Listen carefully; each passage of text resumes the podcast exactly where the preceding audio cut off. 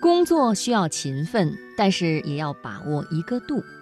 今天的职场文章，我们就来说说这个观点。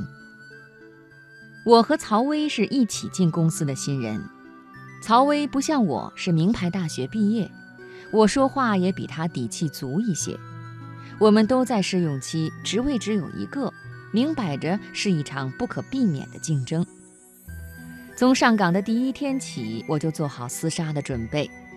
早晨，我是第一个到公司的人，还买了两盒蛋挞分给其他的同事。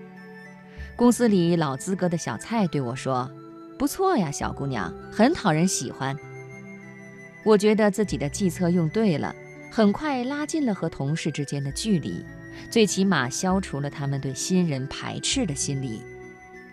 经理提前十分钟来到公司。那个时候，曹薇还没有来，我不由得暗暗窃喜。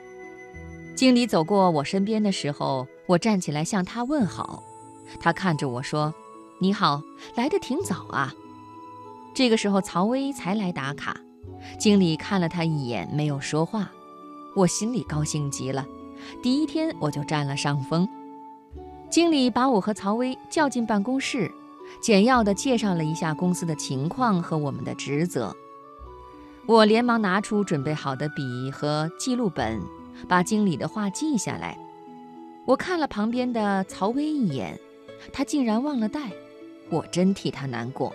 猜也猜得到，经理叫我们进来干什么。经理说完之后，我又提了一些问题，其实不是我不明白，而是让经理觉得我在认真地听他说话，能够提出一些合理的问题。经理回答了一些之后，温和地对我说：“还有什么不懂的吗？”我摇摇头，和曹薇一同告辞出去。我和曹薇的职务是销售文员，主要的工作就是协助销售部门制定计划和客户跟进。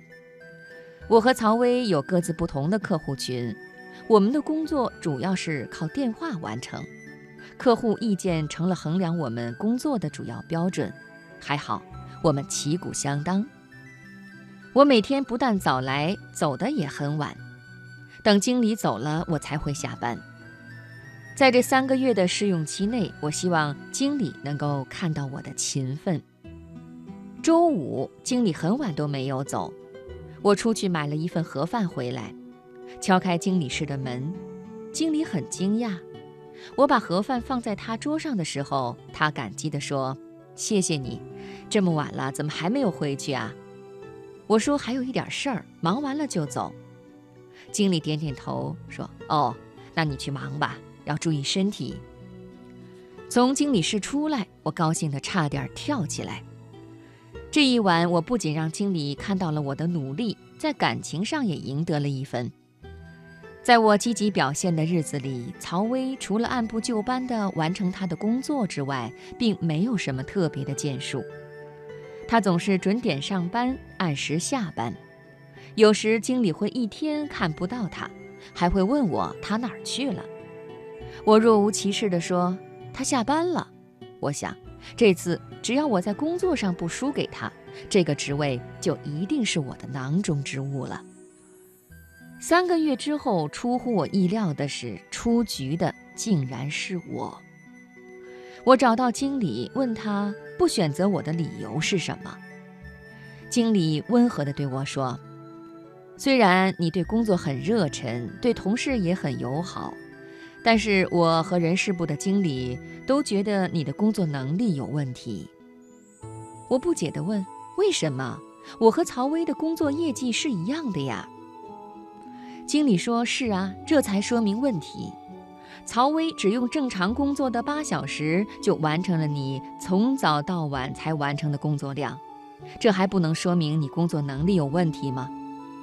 再比如，同样是介绍工作的情况，曹薇只用听就记住了，可你不仅要用本记，还得反复的问几遍，这是不是也代表着你和曹薇在理解力上也有差距呢？”我们公司不仅要求员工要肯干，还要会干。在这三个月里呢，曹薇用工作以外的时间一直在学习有关物流的知识，很快就要参加考试。你看到差距了吗？这就是我不聘用你的理由。经理说完这番话，我有些傻眼，却又无话可说，收拾东西离开了公司。事实告诉我，我失败在自以为是的勤奋之上。这也让我明白，对企业而言，勤奋并不代表优秀、高效率、高质量的工作能力，这才是鉴定一个员工好坏的标准。而这次的失败，终于让我学会了怎样做一个优秀、合格的好员工。